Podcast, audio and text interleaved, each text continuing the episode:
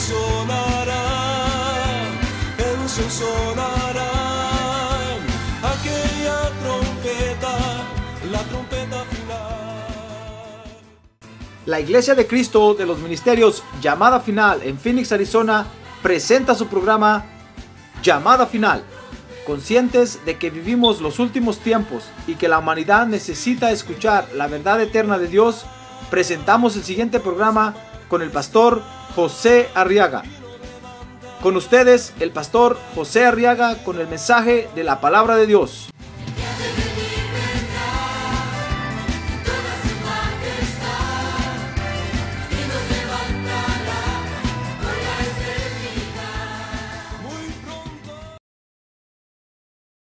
Hechos capítulo 1, verso 6. Gloria a Dios, hermano. Dice la Biblia que entonces los que estaban reunidos le preguntaban diciendo, Señor, ¿restaurarás en este tiempo el reino a Israel? Y él les dijo, verso 7. No os corresponde a vosotros saber los tiempos ni las épocas que el Padre ha fijado con su propia autoridad. Verso 8, pero recibiréis poder cuando el Espíritu Santo venga sobre vosotros. Y me seréis testigos en Jerusalén, en toda Judea y Samaria, y hasta los confines de la tierra. Gloria a Dios. Muy bien. Quiero que vea conmigo, fíjese hermano, que entre las cosas que nosotros debemos de entender de Dios está lo que dice el verso 7, capítulo 1 de Hechos. Los tiempos y las épocas que el Padre ha fijado. No podemos nosotros, fíjese, caminar con Dios, hermanos, sin entender en qué tiempo estamos viviendo ahora. Nos vamos a frustrar. Nos vamos a- vamos a caer en shock. Así como estaban estos aquí, hermano. Fíjese que todavía el Señor ya iba a ascender a la diestra del Padre después que resucitó. Y todavía estaban, estaban esperando que, que el Señor le diera golpe de estado a Herodes, hermano. Y que fusilara a Pilatos. Y que degollara a unos cuantos de ahí. Que ahorcara a otro montón. Porque estaban, estaban, porque desconocían el tiempo que estaban viviendo. Si nosotros no entendemos los tiempos de Dios, nos vamos a frustrar igual que estos. Por eso se frustró Judas. Porque Judas esperaba que, que el Señor tomara posesión del gobierno. Judas ya se sentía el ministro de finanzas, porque dice que era el tesorero de los doce. Judas pensaba que él iba a poder distribuir alimento entre todos los pobres de Israel y, iba a poder manejar todas las finanzas del gobierno. Pero cuando vio que Jesús no peleaba contra Herodes, no agarraba la espada y no mataba a Pilatos, entonces decidió darle una ayudada. Dijo, lo voy a vender. Tal vez viéndose presionado, agarra una espada y nos levantamos en armas. Pero cuando vio que agarraron a Jesús y él no hizo nada, sino que al contrario se entregó y vio que lo llevaban y lo golpeaban. ¿Sabe qué dijo Judas? Dijo, he entregado sangre inocente. Porque desconocía los tiempos de Dios, desconocía que Dios, fíjese hermano, maneja a sus creaciones por tiempos, por épocas. Porque Dios, fíjese, tiene diferentes tiempos. Tiene un tiempo para cada uno de nosotros. ¿Sabe usted eso, verdad? Tiene un tiempo para cada uno de nosotros. Tiene un tiempo, fíjese, para nuestra iglesia local aquí en, aquí en Phoenix, en Arizona. Tiene un tiempo para toda la iglesia en general, en toda la tierra. Si nosotros no sabemos en qué tiempo Dios nos tiene ahorita, nos vamos a frustrar porque vamos a ver, fíjese que como creyentes vamos a ver que Dios sana a otros y a nosotros no nos sana. Vamos a ver que Dios prospera a otros y a nosotros no nos prospera. Como iglesia local, vamos a ver que otras iglesias crecen y tal vez nosotros no crecemos, hermano. Como iglesia en general, vamos a ver que Dios derrama el Espíritu Santo por todos lados y nosotros aquí todos secos.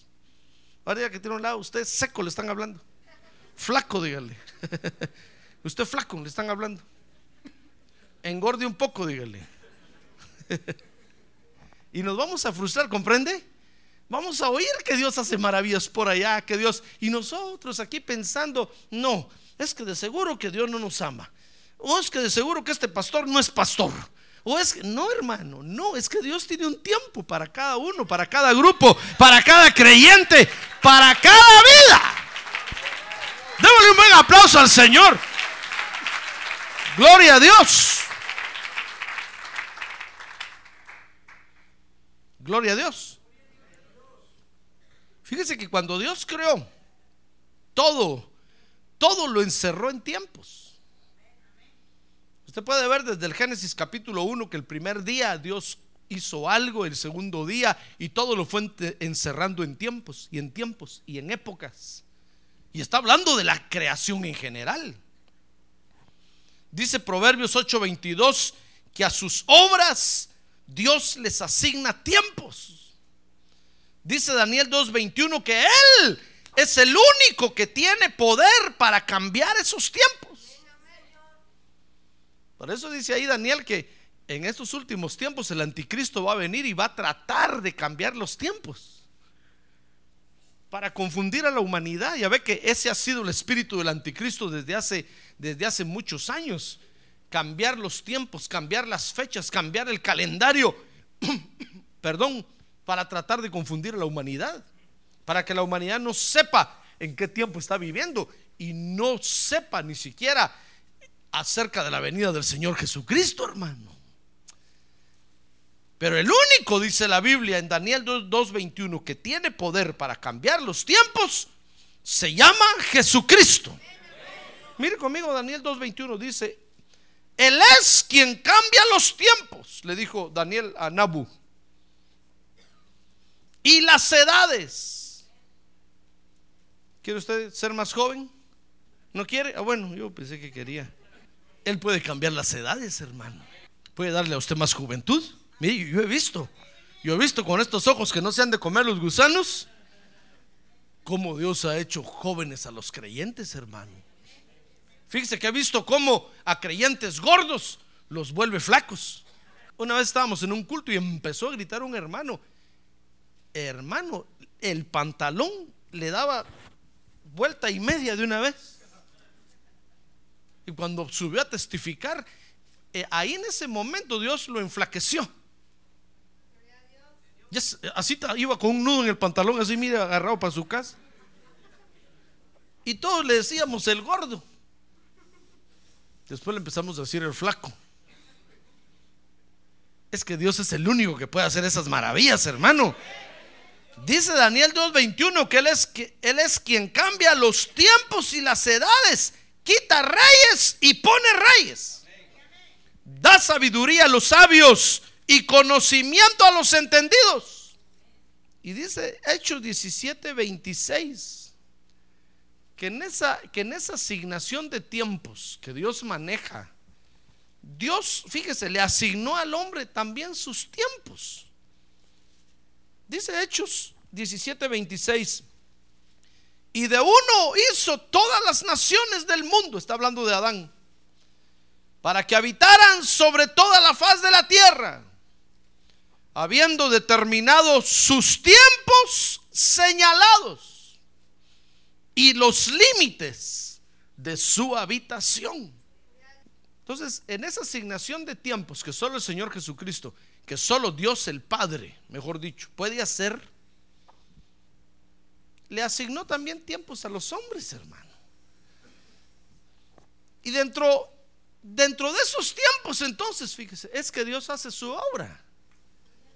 Y eso es lo que nosotros tenemos que entender de Dios, hermano. A ver, dígale que tiene un lado, entienda a Dios, hermano. No le está diciendo tonto, sino que le está diciendo inteligente, pero ponga un poquito su inteligencia para entender a Dios, pues. Porque nosotros creemos a veces que Dios es, es un ser que está con una gran vara así, como que fuera mago. Usted dice, quiero dinero, ¡pum! Ahí está el dinero. Quiero comer, ¡pum! Ahí está la comida. No, hermano. No, Dios ya todo lo planificó por tiempos, por edades. Y puso leyes en toda su creación.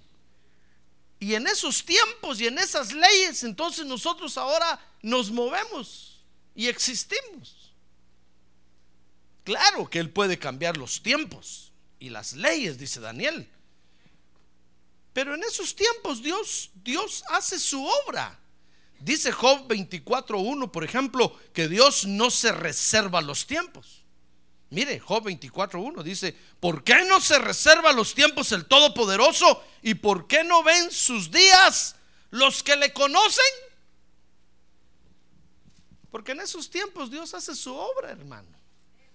Entonces Dios no puede nada más quitar un tiempo y poner otro tiempo. No. Él ha asignado los tiempos. Y nosotros tenemos que entender que así se mueve Dios. Dice Eclesiastés capítulo 3, fíjese, verso 1. Que entonces en esos tiempos, dice Dios, o dice ahí Eclesiastés, hay un tiempo señalado para todo. Y dice el verso 1 que hay un tiempo para cada suceso bajo el cielo. Tiempo de nacer y tiempo de morir. Cuando usted nació, era el tiempo que usted naciera, hermano. ¿Ya se dio cuenta? No le eche la culpa a sus padres. No, era el tiempo que usted naciera. Y, Dios usó ese medio a sus padres para que usted naciera. Usted no puede decir, no, es que yo no pedí nacer, esos mis papás. No, era el tiempo que usted naciera y nació, hermano. ¿Qué vamos a hacer? ¿Por qué no nací en otro tiempo? No, es que ese era el tiempo cuando usted tenía que nacer. Igual que el Señor Jesús dice que cuando el Señor Jesús nació en Belén, dice que había llegado el tiempo exacto de su nacimiento. Y entonces nació ahí. Fíjese que el Señor hubiera podido decir, ¿por qué no nací un año antes? Hubiera habido un hotel donde, donde nacer, hubiera habido lugar en el hospital, pero ¿por qué en ese tiempo cuando todo estaba lleno, dice que todo el, mesonero estaba lleno, hermano? Y José no encontraba dónde, dónde llevar a María, porque ya tenía dolores de parto. Y, y en un establo ahí le dieron posada. Si alguien hubiera tenido derecho a renegar era el Señor Jesús, ¿no cree usted? A ver, diga que tiene un lado, no reniegue usted, hermano. Si usted nació en una ambulancia, en un avión, en un barco, entre el río pasando el río Colorado. o en los brazos de la migra. Dele gracias a Dios porque llegó su tiempo de nacer. No esté peleando con nadie. Entonces, tiempo, tiempo de nacer y tiempo de morir. Tiempo de plantar y tiempo de arrancar lo plantado. Tiempo de matar y tiempo de curar. Tiempo de derribar y tiempo de edificar tiempo de llorar. ¿No será que usted está en el tiempo de llorar ahora? Y tiempo de reír. Por eso no se enoje cuando alguien está contento, hermano. Dele gracias a Dios, dile gracias, Padre, porque este hermano o esta hermana están contentos. Tal vez usted está triste. ¿Qué vamos a hacer, hermano? Es su tiempo de estar triste. Es cierto que la Biblia dice que si un miembro está triste, todos los demás miembros del cuerpo se, resienten, pero dice que se resienten, no dice que están tristes también. Si usted se aplasta el dedo chiquito de la mano en la puerta del carro, la boca va a pegar un grito, ¡ay! Y va a sentir que tiene el corazón en el dedo. ¿Verdad? Y el pie va a decir, I'm sorry, brother. Qué duro te tocó. Pero el pie va a seguir como nada, hermano. Va a seguir caminando. Y usted va a sentir el dedo chiquito, bum, bum, bum, bum. Así somos nosotros. A veces le toca a usted llorar y a mí reír, hermano. yo le puedo decir, I'm sorry, lo acompaño en su dolor, pero yo me sigo riendo. Y a veces me va a tocar a mí sufrir y usted reír. ¿Comprende cómo Dios tiene tiempos para cada uno? Así es que cuando le toque sufrir, sufra como valiente. A ver, dile que tiene un lado, sea valiente, hermano. No se pelee con Dios si es su tiempo de sufrir. Ah, pero cuando le llega el tiempo de reír, oh, ¿quién lo para a usted? ¿Ya ve cómo es Dios? Entonces tenemos que entender que Dios tiene un tiempo para cada quien, hermano. Y no podemos por eso pelearnos con Dios. Dice el eclesiastés que hay tiempo de lanzar piedras y tiempo de recoger piedras.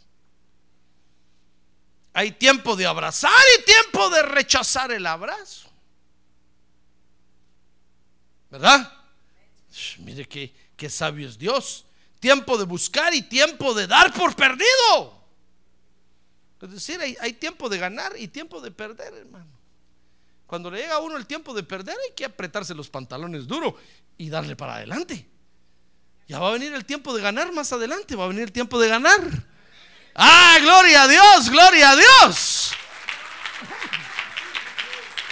Gloria a Dios. Pero si nosotros no entendemos esto de Dios, hermano, nos vamos a frustrar. Porque vamos a empezar a pensar que Dios no nos quiere, que Dios no nos interesa por nosotros, que Dios nos olvidó, que sí se acuerda del hermano o de la hermana, sí se acuerda de hasta del pastor, pero de mí no se acuerda. Y usted empieza a pensar de seguro que como no voy a los cultos, Dios ni me tome en cuenta. No es, no es eso, hermano. Sencillamente es que usted está en un tiempo, tal vez de sufrir, de llorar, de lamentarse, yo no sé de qué, diferente al tiempo en el que están los demás. Amén. Dice aquí Eclesiastés que tiempo de buscar y tiempo de dar por perdido, tiempo de guardar y tiempo de desechar. Hay tiempo de rasgar y tiempo de coser. Hay tiempo de callar y tiempo de hablar, tiempo de amar y tiempo de odiar. Ah, beautiful.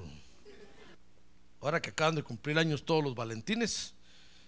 Tiempo de guerra y tiempo de paz. Hay tiempo, mi hermano, hay tiempo de no dormir. Y hay tiempos de dormir. Que hasta en el culto se duerme usted. Pero hay tiempos en que uno no duerme, hermano. Entonces hay, hay que aguantar. ¿Qué vamos a hacer? Pero no quiere decir que Dios se olvidó de usted y que usted diga, no, la Biblia dice que Dios a su amado le da el sueño. Y yo aquí con los ojos pelados las 3 de la mañana, sin poderme dormir. Es que es tiempo de no dormir, hermano. Pero ya ve que cuando llega el tiempo de dormir, ni a trabajar quiere ir usted. Hasta pierde el trabajo por estar durmiendo. ¿Se acuerda de Jonás? Jonás estaba durmiendo en el barco, ¿sí o no? Estaba durmiendo en el barco Jonás, hermano, y la gran tormenta fuera y Jonás sentía que lo arrollaba el barco así. Rico sentía. Cuando lo fueron a despertar, dijo, ¿qué culpa tengo yo? Estoy bien dormido. ¿Cómo que no le dijeron algo? Está pasando. Pero, pero era su tiempo de dormir. Ya ve, entonces, en esos tiempos Dios hace su obra. Mientras lo tiene a usted afligido, tal vez al hermano que tiene a un lado lo tiene aflojado. Mientras a usted lo tiene sufriendo, tal vez a mí me tiene contento. ¿Qué le parece? Y en esos tiempos entonces Dios hace su bendita obra. Entonces ahora a nosotros nos corresponde entonces entender qué tiempo estamos viviendo. El Señor le dijo un día a, los fariseos, miren ustedes conocen los tiempos, cuando hay muchas nubes dicen va a llover y cuando no dicen no, va a haber buen... Y, estos tiempos que estamos viviendo no los conocen. ¿Cómo si podemos distinguir unos tiempos, hermano? Y los tiempos de Dios no podemos distinguirlos. A nosotros nos corresponde entonces entender en qué tiempo estamos viviendo. Dice primera de Pedro capítulo 4, vea conmigo ahí, primera de Pedro capítulo 4, verso número 1. Por tanto, puesto que Cristo ha padecido en la carne, amaos también vosotros armaos, perdón, también vosotros con el mismo propósito, pues quien ha padecido en la carne ha terminado con el pecado. Entonces dice el verso 2, para vivir el tiempo que le queda en la carne, no ya para las pasiones humanas, sino para la voluntad de Dios.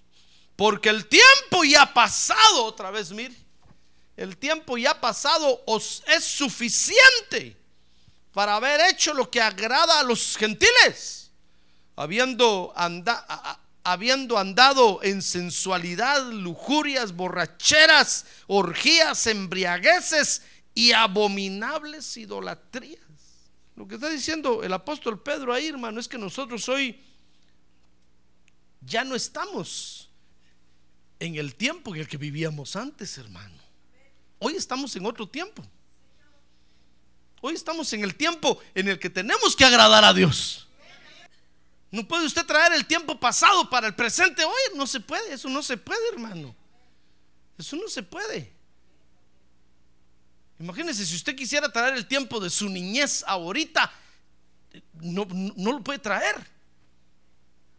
Tal vez en su mente nada más quedan recuerdos, quedan, quedan imágenes vagas de, de su niñez, porque hace muchos años eso. Pero ese tiempo ya no lo va a vivir hoy, hermano. Y a ver que, a ver que algunos se acuerdan y dicen, oh, cuando, cuando la soda costaba 8 centavos. Yo me acuerdo cuando, cuando la botella de soda costaba 5 centavos. 3 centavos, hermano. A mí me daban medio centavo para gastar el domingo. Un centavo. Y con un centavo iba uno al cine, comía popcorns, tomaba soda, no, porque costaba 3 centavos. Pero usted no puede traer aquel tiempo ahora. Ese fue otro tiempo cuando lo oyen a usted hablar así, usted dice, uh, eso es el tiempo de los abuelitos. Y todavía no soy abuelo. Pero ahora estamos viviendo otro tiempo. Ahora usted quiere comprar una soda, dos dólares si la compra en la iglesia. Si la compra en el estadio, cinco dólares. Hermano, ¿comprende? Entonces dice el apóstol Pedro aquí, miren hermanos, ustedes ya tuvieron un tiempo pasado en el que vivieron para la carne. ¿Cuánto lo siento si no le dio gusto a su carne ahí? Pero ahora ya está en otro tiempo. Es como cuando la esposa le dice al esposo, ¿cómo me casé contigo? ¿Cómo no me casé con aquel otro galán? Ya no, ya, ya, ya pasó.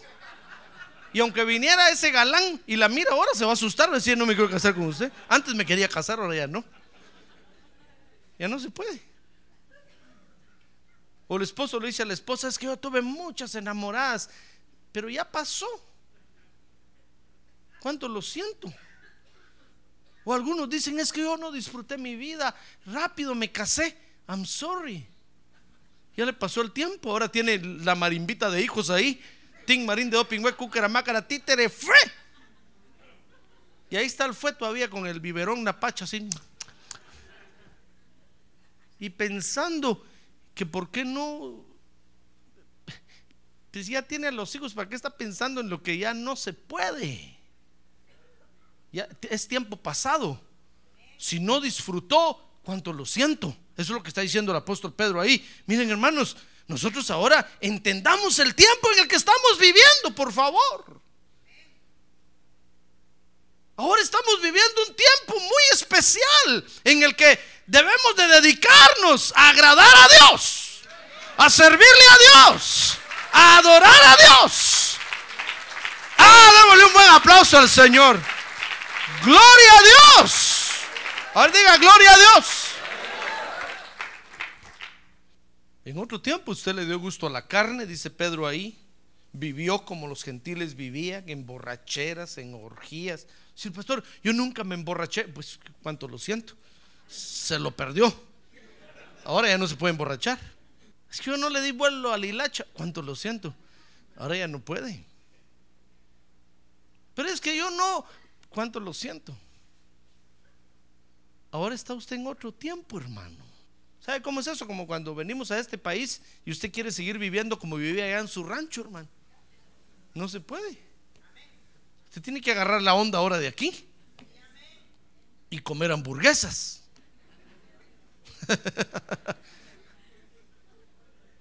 pero quiere seguir haciendo tamales y tamales.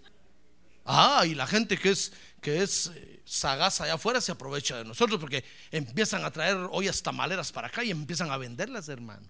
Y ahí va usted comprando su olla tamalera para su casa. Ahí anda viendo dónde venden hoja de, de, plátano para hacer tamales. Y no encuentra en ningún lado, pero es que, es que, hermano, aquí en papel aluminio se envuelve el asunto. no, no en hoja de plátano. ¿Comprende lo que le quiero decir?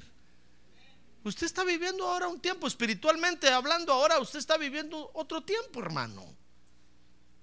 Usted ya no puede ser idólatra, dice Pedro ahí. Usted ya no puede ser borracho. Dígale a la borrachera cuánto lo siento. En otro tiempo yo lo hacía, ahora ya no. Se me pasó el tiempo. Tiene que decir, ya la edad ya no me permite. Y todo lo que Pedro dice ahí, hermano, ya no, ya no, ya no es ese nuestro tiempo. decir, pero pastor, yo miro que ya lo hacen, pero es que esos están en otro tiempo, hermano. Usted no puede pasarse para allá porque esos están en otra, en otro tiempo. ¿Comprende? Por eso le pongo el ejemplo de su niñez. Es como que usted quisiera regresar a vivir su niñez. Ya no se puede, hermano. Pero ni siquiera sus hijos van a vivir la niñez que usted vivió. Tal vez usted vivió una niñez donde eh, caminaba en las montañas, se bañaba en los ríos, ah, en el rancho número 5. Ordeñaba las vacas y al pie de la vaca tomaba el vaso de leche. Ahora sus hijos aquí no pueden hacer eso.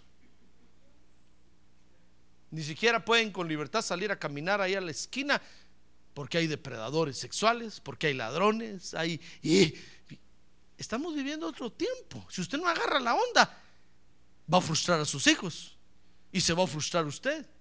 Eso es lo que el apóstol Pedro está diciendo ahí. Miren hermanos, ya, por favor, nosotros ya estamos en otro tiempo. Espiritualmente hablando, ya no podemos regresar a hacer lo que hacíamos antes, porque eso quedó, quedó en otra dimensión, quedó en otro, quedó en otra atmósfera, en otro planeta. Ahora estamos en otro tiempo. Por eso ahora nos corresponde a nosotros entender el tiempo en el que estamos viviendo, hermano. Por eso nos salen mal las cosas a veces porque queremos seguir viviendo en el tiempo que estábamos antes. Y ya no se puede, hermano. Ahora usted tiene que pensar como en este tiempo en el que está viviendo en Dios. Tiene que actuar como en este tiempo en el que está viviendo en Dios. Tiene que accionar en este tiempo en el que está viviendo con Dios. Y entonces todo le va a salir bien. Ah, gloria a Dios. Gloria a Dios.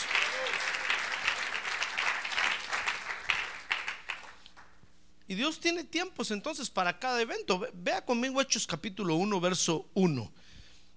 Dice la Biblia que después que el Señor resucitó, dice ahí que se dio a la tarea de convencer a sus discípulos. Dice que entonces los que estaban reunidos le preguntaban diciendo, Señor, ¿restaurarás en este tiempo el reino a Israel?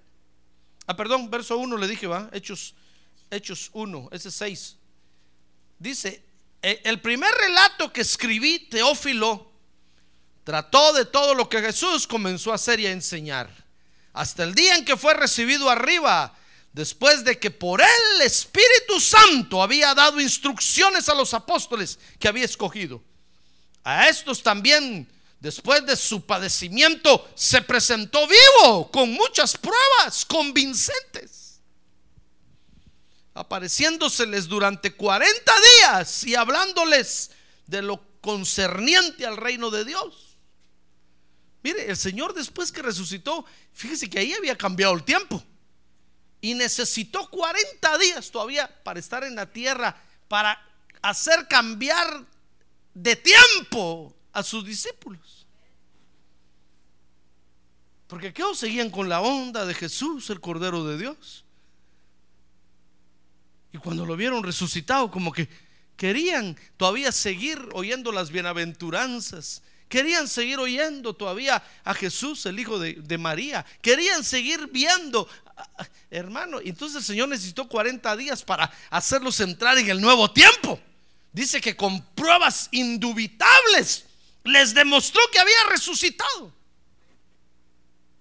¿Se recuerda que fue a buscar a Tomás? ¿Se recuerda, verdad? Que le digo, Tomás, toca mis heridas, soy yo. Ya resucité. Y aquellos poco a poco fueron entrando entonces en la onda de que ahora era otra, otra nueva, otra nueva forma de operar de Dios en cada uno. Antes de resucitado, ¿se acuerda que les dio de comer pan, verdad? Multiplicó el Señor el pan, ¿se acuerda de eso, verdad? Y ahora resucitado, ¿qué le parece que les da de comer pez? Que dice que los fue a buscar al mar y ahí estaba el Señor asando, cocinando unos peces y les dio de comer. Mire, era otro, otro el alimento. Antes de resucitado era pan. Y ahora ya resucitado es pez lo que les da. Hasta el alimento les cambió la dieta, hermano. Y aquellos como que no encajaban en el nuevo tiempo. Y el Señor necesitó 40 días entonces para, para convencerlos. Dice ahí Hechos, mire conmigo, Hechos capítulo, capítulo 1 verso, verso 3, que a estos también después de su padecimiento se presentó vivo con muchas pruebas convincentes. ¿Para qué convencer lo que ya está convencido? Dirá usted. Pues fíjese que no estaban convencidos. Querían seguir viendo al Jesús. Y así nos pasa a nosotros a veces. Todavía respiramos por el crucifijo de Jesús. Aquel que usted tenía en el pecho. Hermano, ese, ese fue otro tiempo. Cuando usted era religioso, cachureco. Ahora está frente a un Jesucristo resucitado, hermano. Que está sentado a la diestra del Padre Celestial. Ah, gloria a Dios. Pero ¿qué le parece que tuvo que convencerlos? Dice ahí que con pruebas convincentes se le apareció durante 40 días. Tuvo que tomar el Señor 40 días para convencer. Mire, mire cómo es Dios. Gracias a Dios que Dios es bueno, hermano. Quiere decirle gracias, Padre, porque tú eres bueno. Gracias porque tú eres bueno. Por eso a veces no nos cambian a nosotros los tiempos porque no, no, no terminamos de entender. Si estos en 40 días no hubieran entendido, ahí todavía estuviera el Señor hablándoles y convenciéndolos, hermano. Pero en 40 días entendieron y dijeron, Señor, ya te agarramos la onda. Ok, dijo el Señor, al fin. Por eso a veces no nos cambian a nosotros los tiempos. A veces nos toca tiempo de sufrir. Y ahí está usted sufriendo y sufriendo y no para de sufrir. Aunque ya fue a pare de sufrir y le dieron el aceite santo, le dieron no sé qué y le dieron... Y no para de sufrir, porque no, no termina de entender lo que Dios quiere con usted en ese tiempo. Ah, pero cuando usted al final lo entiende, mire, y hay creyentes que se mueren, hermano, y no entienden a Dios. Y Dios tiene que decir cuánto lo siento, I'm sorry nunca me entendiste. Esa enfermedad era para que entendieras esto y esto, pero nunca entendí. Mire, Job, Job sufrió lo indecible, pero, pero entendió, entendió lo que Dios quería. Y cuando lo entendió, entonces Dios le dijo, Job, pare de sufrir. ah, gloria a Dios. Gloria a Dios. Si Job no hubiera entendido, se hubiera muerto ahí. Y no es culpa de Dios, hermano, es culpa nuestra porque no entendemos los tiempos de Dios. Entonces, a nosotros nos corresponde hoy entender los tiempos. Dice Hechos entonces que después que el Señor resucitó, convenció a sus discípulos 40 días para estar entendiendo y entendiendo. Y entonces dice el verso 4 que les habló del tiempo que les tocaba vivir. Mire, cuando aquellos entendieron al fin que el Señor había resucitado y que el asunto era real, que no era un sueño, sino que tenían los pies sobre la tierra y que ahora tenían una tarea que hacer. Entonces dice el verso 4 que los reunió y les mandó que no salieran de Jerusalén, sino que esperaran la promesa del Padre. Mire, ahí les empieza a hablar entonces del tiempo que les tocaba vivir. El Señor les dijo, muy bien, ahora que ya me ven resucitado y ya están convencidos y plenamente convertidos, entonces ahora les toca recibir el Espíritu Santo. Les dijo, esperen la promesa del Padre, la cual les dijo, oyeron de mí. Pues Juan bautizó con agua, pero ustedes serán bautizados con el Espíritu Santo dentro de pocos días. Entonces, entonces les habló del tiempo que les tocaba vivir. Y entonces dice el verso 6, sin embargo, fíjese, que sin embargo los discípulos querían vivir otro tiempo. Mire cómo somos nosotros de duros, hermano. A ver, dale un, un codazo al que está donde que duro es usted, hermano. Ya le dijo Dios qué tiempo le toca vivir y quiere vivir otro tiempo. Dice que aquí en, en, este país está establecido que la mayoría de edad son los 18 años, ¿sí o no? ¿Sí o no? Y que hasta los 21 años un joven puede obtener una licencia profesional de manejar y puede ingresar ya a ciertos lugares donde antes no le es permitido. Si un joven comienza a manejar un carro a los 16 años con el permiso de conducir, el seguro le cobra a uno un ojo de la cara, hermano. ¿Sí o no? Tal vez usted todavía no tiene hijos así, espérese, va a llegar. Ah, pero los hijos a los 12 años ya quieren manejar carro, hermano. Y uno no les puede dar un carro a esa edad. A los 17 años ya quieren entrar a un casino a jugar. No pueden. Se sientan a comer y así quieren tomar un vino. 15 años de edad, hermano. Pero ni café es permitido darles en este país. Mire, están los tiempos establecidos ya por la ley y nosotros queremos vivir otro tiempo. Quieren vivir ya como que tuvieran 25 años, 30 años. Espérense, ya van a llegar. Después van a querer regresar. No hay retroceso.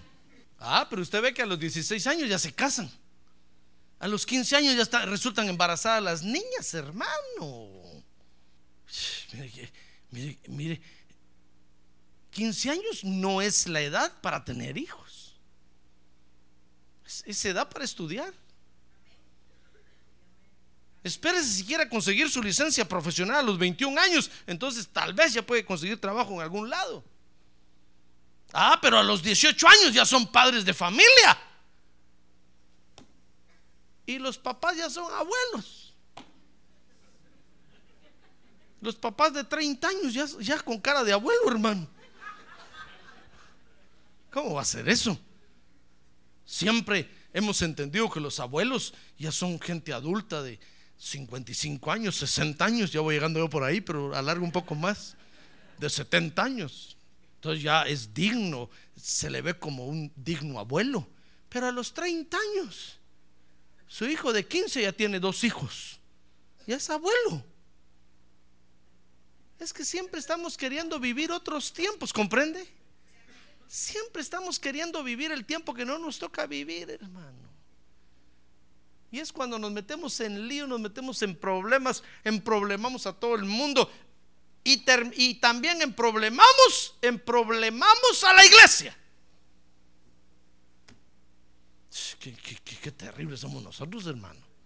El Señor les está diciendo a estos, miren, muy bien, ya los convencí que resucité, va, vaya, ahora, ¿sabe qué tiempo les toca vivir? No salgan de Jerusalén, váyanse al aposento alto. Ahí va a venir el Espíritu Santo y van a ser bautizados con Espíritu Santo. Muy bien, dijeron aquellos. A ver, repitan. No vamos a salir de Jerusalén, nos vamos al aposento alto. Vamos a, a ver, repita la dirección, Pedro. Eh, la calle que se llama de la derecha, ahí está el aposento alto. Ahí vamos a esperar que venga el Espíritu Santo. Muy bien. A ver, repita, Tomás. Sí, no vamos a salir de aquí hasta que venga el Espíritu Santo. Vaya, váyanse. Y entonces mire, mire con lo que le salen al Señor, verso 6. Entonces le dicen, ¿restaurarás en este tiempo el reino a Israel?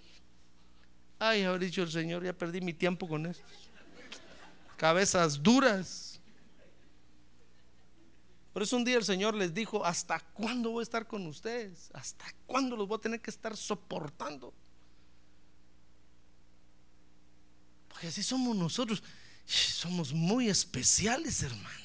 Ahorita que tiene a un lado, usted usted es muy especial. Dígale, usted es súper especial. Superman y Superwoman con un Supercan. Somos, es que somos especiales. El Señor, fíjese, le está diciendo a usted el tiempo que tiene que vivir, el tiempo, lo que tiene que hacer. Y usted está pensando, Señor, eh, ¿y si me voy para otro privilegio? No, mire, mejor dígale, Señor, gracias por lo que me estás permitiendo hacer. Este es el tiempo de hacer esto, lo voy a hacer con alegría. Mire, el Señor le está permitiendo a usted venir a la iglesia. ¿Sabe eso, verdad? Dele gracias a Dios que está aquí, hermano. Y gócese. Pero usted viene a la iglesia pensando, ¿cuándo me cambiaré de church? Mirando las monedas. ¿Cuándo me cambiaré de pastor? Ya va a llegar el día en que va a cambiar, hermano. Después va a querer regresar aquí y yo ya no lo voy a permitir. Cuando lo mire le voy a decir, ¡Grab! El pastor, yo, si acuérdese, no, no, usted ya es de allá, váyase para allá. Estamos, estamos viviendo un tiempo de Dios maravilloso, hermoso, de bendición. Disfrutémoslo, hermano. Tal vez es, o tal vez es tiempo de sufrimiento, disfrútelo. Pero siempre estamos pensando en otra cosa. Y eso nos saca de onda, hermano. Eso enoja al Señor Jesucristo. Mire, el Señor le está diciendo, muy bien, váyanse al aposento alto. Sí, al aposento alto. Vamos a recibir, vamos a recibir, todos repitieron. váyanse pues. Señor, y el reino de Israel. Dijo el Señor, estos ¿Sabe qué, les dijo el Señor otras palabras ahí? ¿Qué les importa a ustedes? Metiches. Mire lo que el Señor les dijo. Les dijo, no les corresponde a ustedes saber eso. Les estoy diciendo qué es lo que les toca hacer ahorita. Y están preguntando otras cosas. A ver, quiere decirle que tiene un lado, vive el, el tiempo que Dios tiene para ti, hermano. Vívelo. Vívelo. Disfrútalo. Va, ahí está usted enfermo, fíjese quiere salirse de la enfermedad a como lugar. Ahí anda viendo que, dónde pone la cabeza para que le pongan la mano encima. Ahí, pensando ir con el brujo, pensando ir. Ahí anda viendo. Disfrute ese tiempo, hermano. Dígale gracias, Padre Santo, por esta enfermedad, porque tú me estás enseñando algo y lo voy a aprender. Y cuando llegue el tiempo de sanar, me voy a sanar. Fíjese que un día estaba un evangelista y un paralítico se levantó y salió corriendo de la silla de ruedas, hermano. Y todos dijeron, wow, qué hombre este, este predicador nos conviene. Les dijo, momento, señores. ¿Saben por qué el Señor levantó a este paralítico? Entonces lo llamó y le dijo, ¿cuánto tiempo tiene usted de estar así? Tanto tiempo. ¿Qué le ha dicho Dios? Pues Dios me ha estado preparando por tantos años para sanarme hoy. Le dijo, no soy yo, ni es, este, eh, ni es este momento. Dios ha estado preparando a este hombre para sanarlo hoy y le llegó su tiempo. El evangelista dijo, hubiera sido conmigo o con otro, Dios lo hubiera hecho, porque le llegó su tiempo. Pero nosotros siempre estamos pensando en otro tiempo. No en el tiempo que nos toca vivir, hermano. Cuando llegue el tiempo de su sanidad, y a ver que con, un agua, con un vaso de agua, Dios lo va a sanar.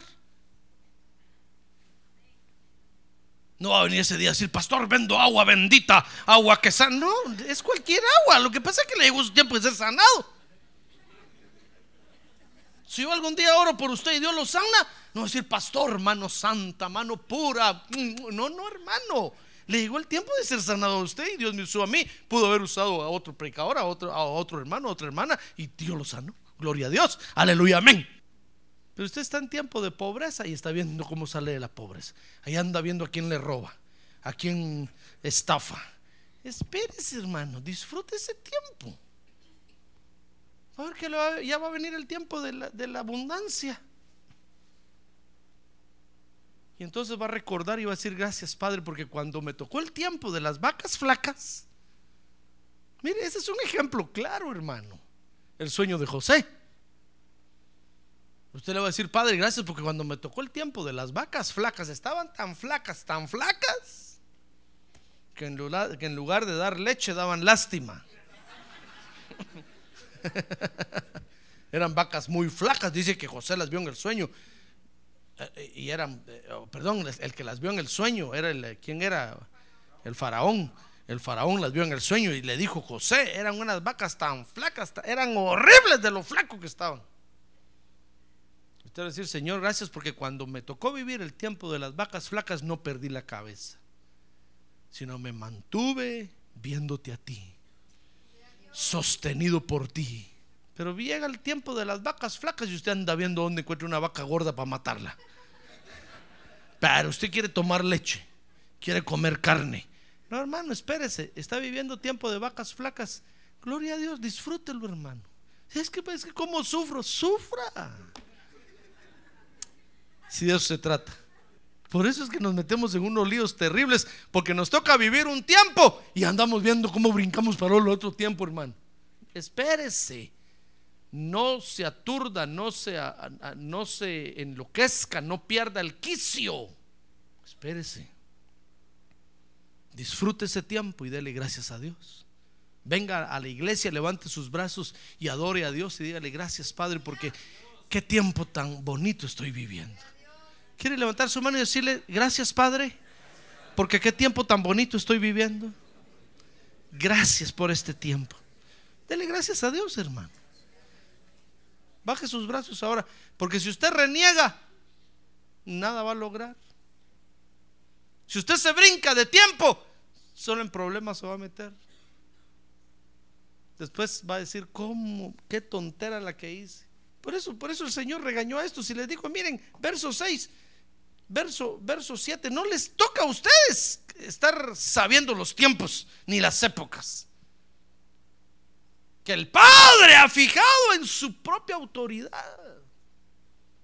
Como que el Señor les dijera, miren, les estoy diciendo ahorita qué tiempo es el que tienen que vivir y disfrútenlo. Después va a venir otro tiempo, hermano. Amén. Sí. Después va a venir otro tiempo.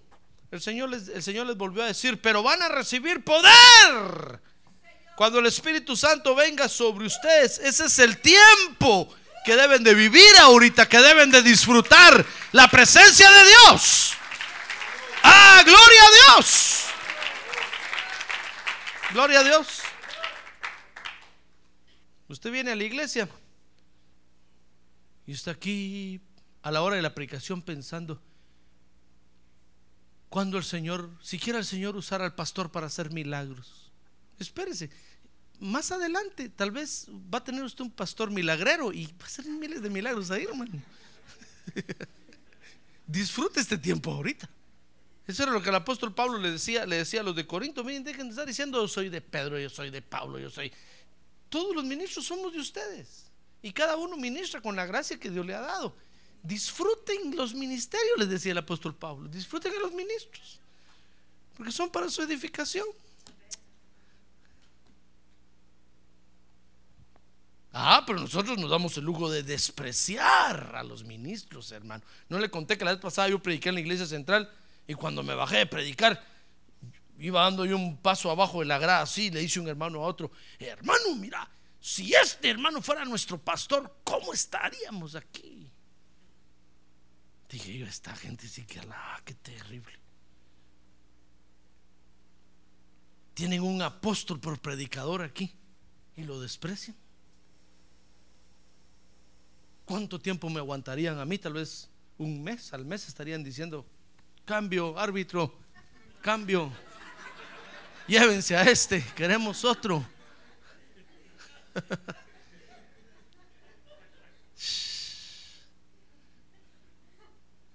Mire, el día de mañana usted no sabe dónde va. De repente va a parar por por Alaska con los pingüinos, hermano.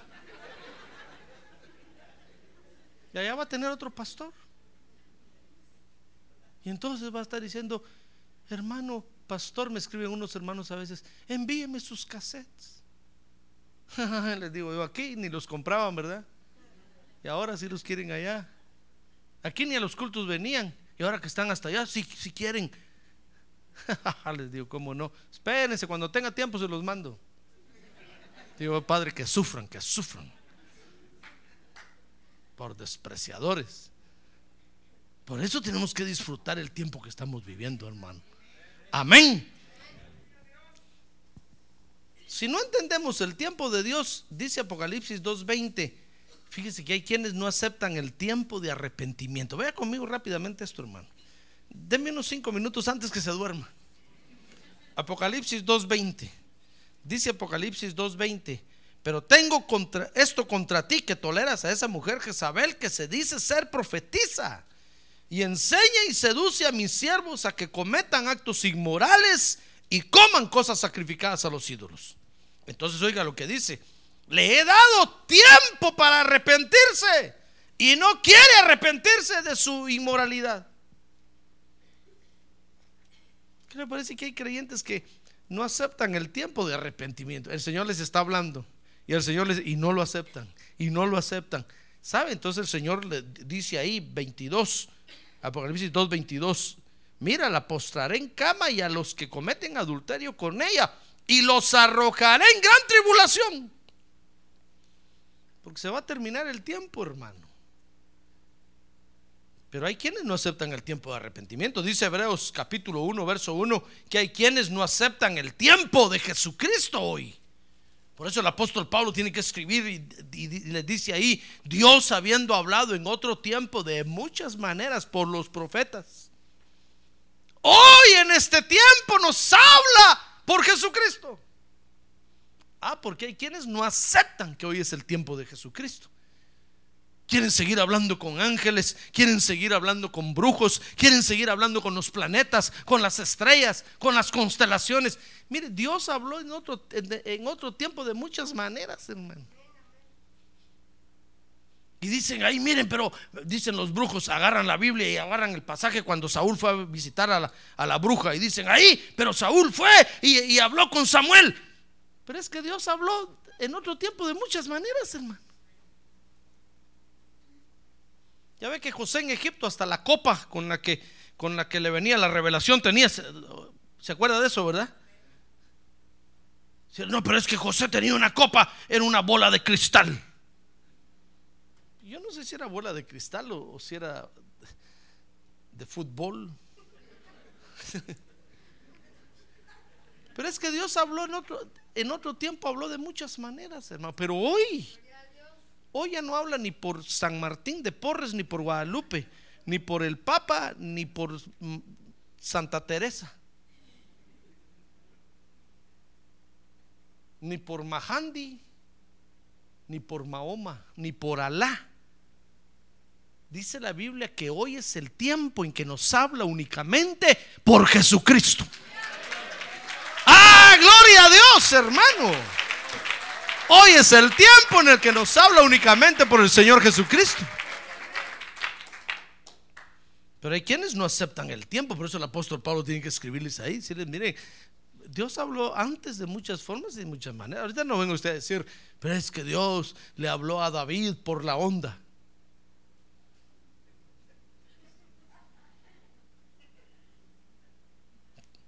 Puede ser. Dios le habló a, Faraón por las plagas.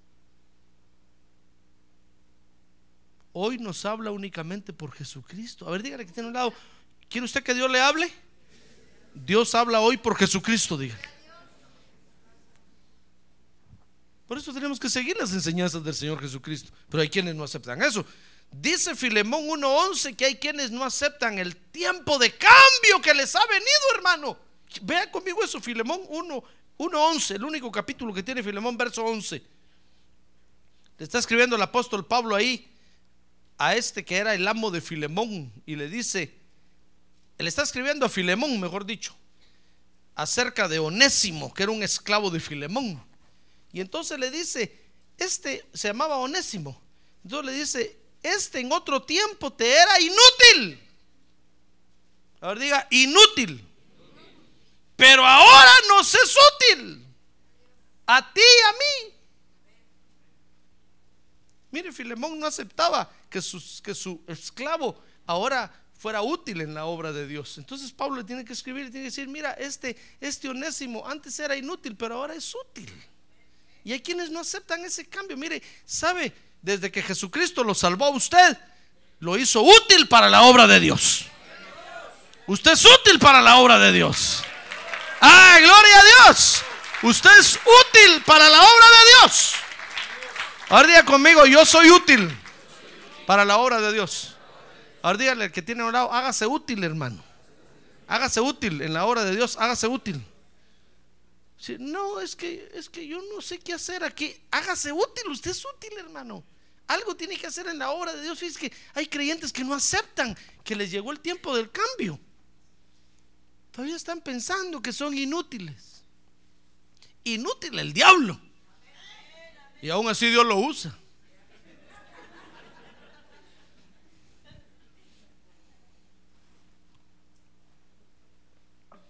Pero ahora usted es útil en la obra de Dios. Hágase útil, hermano. Decir, pastor, pero ¿qué puedo hacer yo? Aunque sea sacudir las cortinas, hermano, pero es útil. Decir, ah, no, es que eso no me gusta. Pues entonces en otra cosa, hermano. ¿Comprende? Decir, no, pastor, es que yo quisiera predicar como usted. Como Nochón.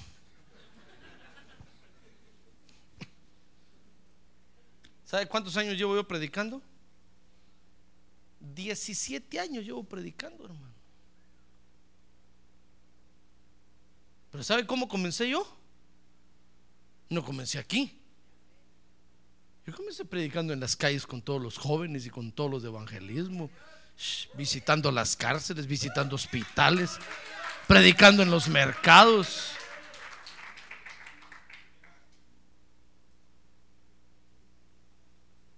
Pero es que usted como viene a la iglesia y ve, fíjese que el año pasado que hicimos el aniversario, vino un invitado y me dice, pastor, es mucho gusto, me alegro de conocerlo. Ustedes están celebrando el segundo aniversario aquí, me dijo, sí, le dije yo, wow, me dijo, qué tremendo hermano. Entonces yo le entendí rápido. Le dije, mire, estamos celebrando el segundo aniversario de estar en este local. Pero todo lo que usted ve aquí, le dije, es un trabajo ya de 15 años.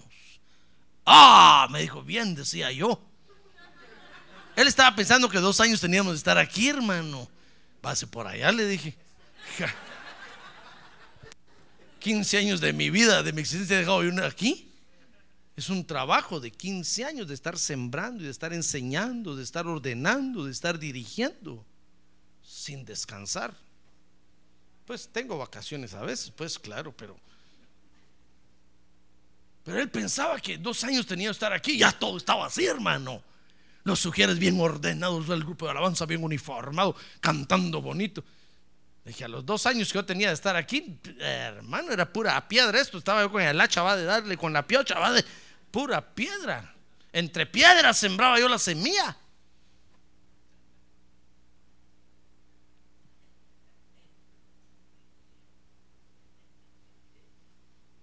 Pero usted viene a la iglesia y ve esto, dice, ¿qué puedo hacer yo aquí? Se siente enano aquí, hermano. No, no se sienta mal. Esto ya tiene 17 años, 15 años. Pero usted es útil en la obra de Dios, hermano. Comience por algo, aunque sea sacudiendo las sillas, haciendo algo. Hágase útil. Ya le llegó el tiempo del cambio. Y usted no, no acepta que ahora es útil para Dios. ¿Cuándo lo va a aceptar? Pero hay quienes no aceptan que ya les llegó el tiempo del cambio, hermano. Ahora día que tiene un lado, usted ya no es como antes. Dice la Biblia que antes, ¿sabe para qué servíamos antes? Para ir cargando a los ídolos mudos, dice el apóstol Pablo. Ahí usted en la procesión, taranán, taranán, taranán, un pasito para adelante, dos para atrás, taranán, taranán, taranán. ¿Y acaso no cargué yo, pues? Ahí va con su bastón usted, porque donde paraba la procesión le ponía el bastón ahí a la cuestión. Vestido de cucurucho, todo morado. Entonces le decían,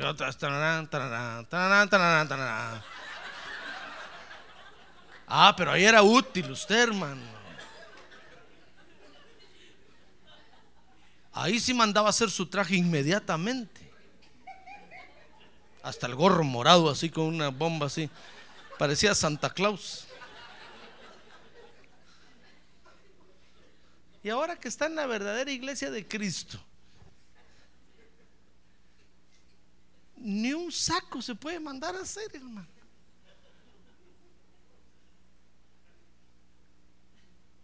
¿Cuándo lo he visto a usted con corbata? Nunca. Ah, pero antes sí rápido se ponía la corbata y se iba a parar. A echar incienso ahí todos los días. Acepte que a él le llegó el cambio. Ahora que tiene un lado, acepte hermano, ya le llegó el cambio. Es tiempo de cambiar. Ah, gloria a Dios. Ahora es útil para Dios. Ahora es útil para Dios, hermano. Mire, dice Gálatas 6:9 que hay quienes no aceptan el tiempo de sembrar.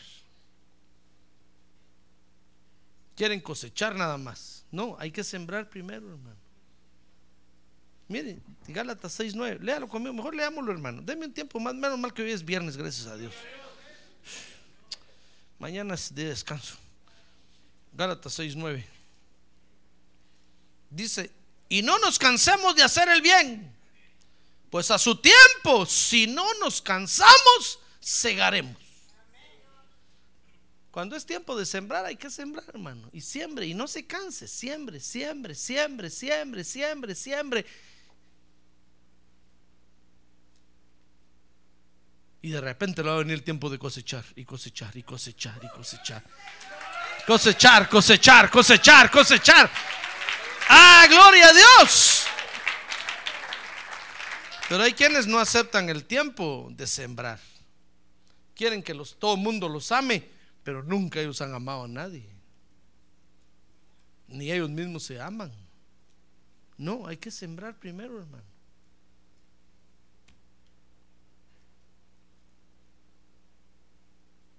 Yo sé que la oveja ama a su pastor, ¿verdad? ¿Sí o no? Más le vale. Si pastor, yo a usted sí lo amo con todo el corazón, con toda la mente, con todas las fuerzas. Pero a este que tengo a un lado, a este no. Pues sí, pero es que cuánto he estado yo sembrando en su corazón, hermano. Ahora me toca cosechar su amor. ¿Comprende? Usted quiere cosechar el amor de los hermanos, siembre, siembre, siembre, siembre, siembre, siembre. Hágale bien, hágale bien, hágale bien, hágale bien. Y a su tiempo. Espero que Dios le dé tiempo. Va a cosechar. Pero hay quienes no aceptan que les toca el tiempo de sembrar. Dice Ageo 1.2 que hay quienes no aceptan el tiempo de la edificación, hermano.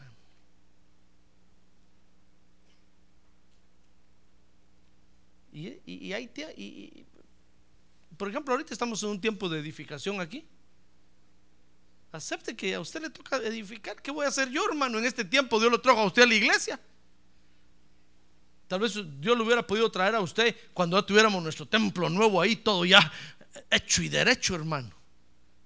Pero no, hay que hacer el templo todavía. Y, usted vino en este tiempo. ¿Qué voy a hacer yo? Usted tiene que decirle, Dios, miren qué tiempo me trajiste esto aquí. Eso quiere decir que yo puedo dar lana. Sure. Si no, no lo hubiera traído Dios, hermano. Mire, si usted no sirviera para esto, Dios no lo hubiera traído ahorita. Lo hubiera traído cuando estuviera todo hecho. Pero lo trajo ahorita. Así es que aprietes el pantalón, las hermanas la falda. Y a trabajar. Es tiempo de edificar. Amén. Entonces, hay quienes no aceptan el tiempo de edificación. Y dice Ageo 2.16 que hay quienes viven fuera del tiempo de Dios. Mire conmigo, con esto voy a terminar. Ageo 2.16. Dice, desde aquel tiempo venía alguno a un montón de 20 medidas y había solo 10. Y venía alguno a lagar para sacar 50 cántaros y había solo 20. Es que hay quienes viven fuera del tiempo de Dios, hermano. Quieren 20 cuando solo hay 10. Y cuando quieren 10, hay 50. No, hermano. Tenemos que meternos dentro del tiempo de Dios. y vamos a ser creyentes felices y contentos sobre la tierra. Amén. Dice Zacarías que tenemos que vivir en el tiempo de Dios, pedir lluvia en el tiempo de la lluvia. Y dice Sofonías 3:20 que hoy es el tiempo de venir a buscar la presencia de Dios. Dice Zacarías, pidan, pidan lluvia tardía en el tiempo de la lluvia tardía. Pero hay quienes, hermano, está la presencia de Dios en el culto y ellos como que como que no es con ellos. Y cuando ya no está la presencia de Dios, quieren la presencia de Dios. Ya se pasó la hora, no se puede. Hay, un tiempo de la presencia de Dios. Hay un tiempo de lluvia. Hay un tiempo cuando el Espíritu Santo se mueve. Entonces hay que aprovechar a meterse, hermano. Así como así el ángel en el estanque, ¿se acuerda? Estanque de Betesda que bajaba el ángel, movía el agua y el que se metía primero era sanado. Y eso que era un ángel caído. Cuando el Espíritu Santo se está moviendo, aproveche usted a meterse en la presencia de Dios. Ya después se deja mover el Espíritu Santo. I'm sorry. Espérese para el próximo culto. Amén. Así es, hermano, que Dios usa el tiempo, ya ve. Y nosotros debemos de entender entonces cuál es el tiempo de Dios para nosotros, hermano. No quiera saltarse usted de tiempo porque le va a ir mal. Ni quiera vivir un tiempo que no le toca porque le va a ir peor. Y entonces se va a frustrar. Mire, Judas hasta apóstata se hizo. Se ahorcó. porque no estuvo de acuerdo con el tiempo que le tocaba vivir. Así es que Dios tiene un tiempo para usted. Amén. ¿Acepta que Dios tiene un tiempo para usted? Y viva el tiempo que Dios le está dando, hermano. Disfrútelo, porque más adelante va a venir otro tiempo en el que tal vez ya no va a poder. Entonces le va a tocar vivir ese otro tiempo. Amén. Cierre sus ojos. Cierre sus ojos, por favor. Cierre sus ojos, hermano. Qué triste es no aceptar el tiempo de Dios. Si, si a usted hoy le toca servir, sirva, hermano. Es, es su tiempo. Sirva. Sírvale a Dios. No esté pensando, no, mejor voy a dejar de servir porque se va a salir del tiempo de Dios, hermano. ¿Qué va a hacer? ya va a llegar el tiempo en el que va a estar sentado todos los cultos. Y cuando le llegue ese tiempo, disfrútelo. Es su tiempo de estar sentado, de escuchar, de aprender. Disfrútelo, disfrútelo. Dios tiene un tiempo especial para usted. Así es que reconozca y acepte el tiempo que Dios tiene para usted. Vívalo y disfrútelo y gócelo y Dios va a hacer maravillas con usted. Mire, cuando estos aceptaron que era su tiempo de ir al aposento alto, hermano, se fueron. Y sabe, el Espíritu Santo se derramó sobre ellos. Dice que empezaron a hablar en otras lenguas y hermano, Dios empezó a hacer maravillas con ellos. Maravillas terribles. Porque finalmente aceptaron el tiempo que les tocaba vivir. Hoy es su tiempo de venir a la iglesia de adorar a Dios, de servirle a Dios. Viva ese tiempo y disfrútelo. Entienda a Dios, porque Dios usa el tiempo, hermano, para hacer su obra en la tierra. Gloria a Dios. ¿Quiere decirle gracias, Señor? Gracias. A ver, levante su mano en alto y dígale gracias, Señor, por el tiempo.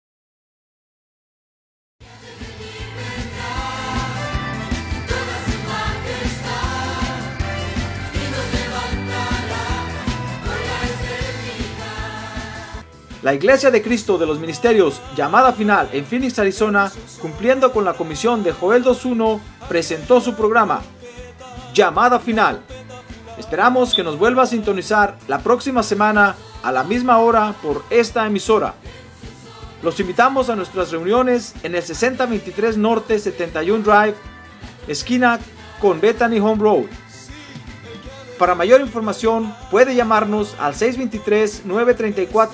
623-934-1259 o visitarnos en la internet al www.llamadafinalphoenix.com.